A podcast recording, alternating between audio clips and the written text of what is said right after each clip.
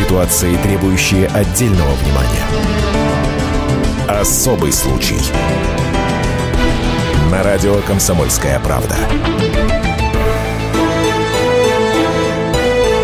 На днях в интернете появился видеоролик, который мог бы остаться в категории сомнительных курьезов, если бы не привлек внимание средств массовой информации. 19-летняя жительница Магнитогорска и ее приятели решили постирать провинившегося кота в стиральной машине. Процесс сопровождался веселыми комментариями.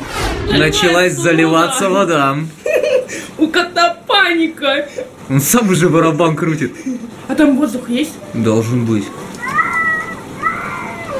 Ролик вызвал бурное негодование и получил большое количество комментариев от разъяренных зрителей. Не остались безучастны и сторонники защиты животных, рассказывает челябинская зоозащитница Наталья Федосеева.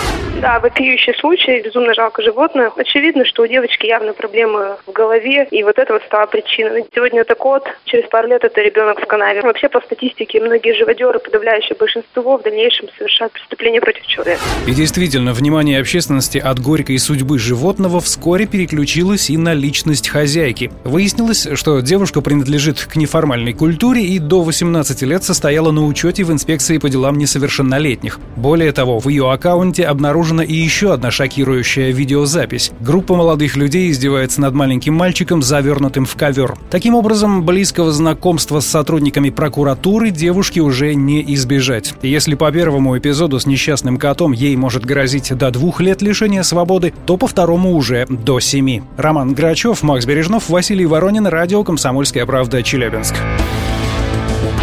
Особый случай.